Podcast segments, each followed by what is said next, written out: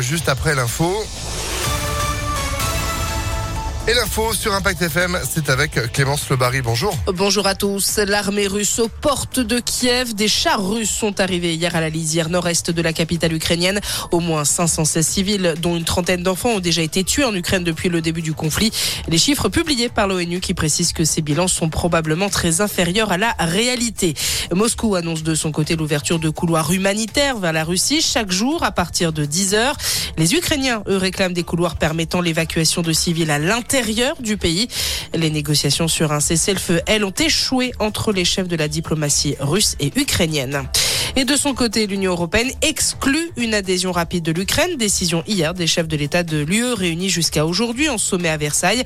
Un sommet consacré à la guerre en Ukraine et ses conséquences pour l'Europe, notamment sur le plan énergétique. Les 27 devront être indépendants vis-à-vis -vis de la Russie d'ici cinq ans. Déclaration de la présidente de la Commission européenne. Dans le reste de l'actualité, la situation sanitaire s'améliore encore avec la baisse des hospitalisations qui se poursuit. Moins de 2000 patients sont désormais en soins critiques.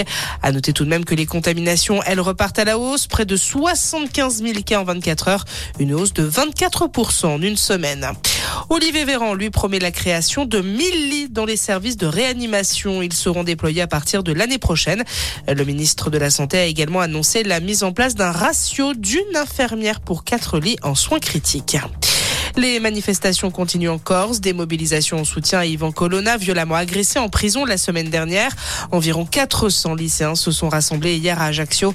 Des incidents ont éclaté en fin de journée à Bastia avec quelques manifestants qui jetaient des projectiles sur les forces de l'ordre.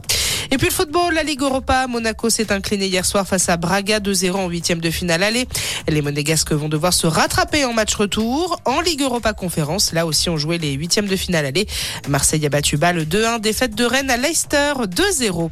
Voilà pour l'essentiel de l'actualité. Excellent début de journée à tous. Merci, oh merci beaucoup Axel. Retour de l'info, ce sera à 6h30 sur Impact FM. En attendant 6h03.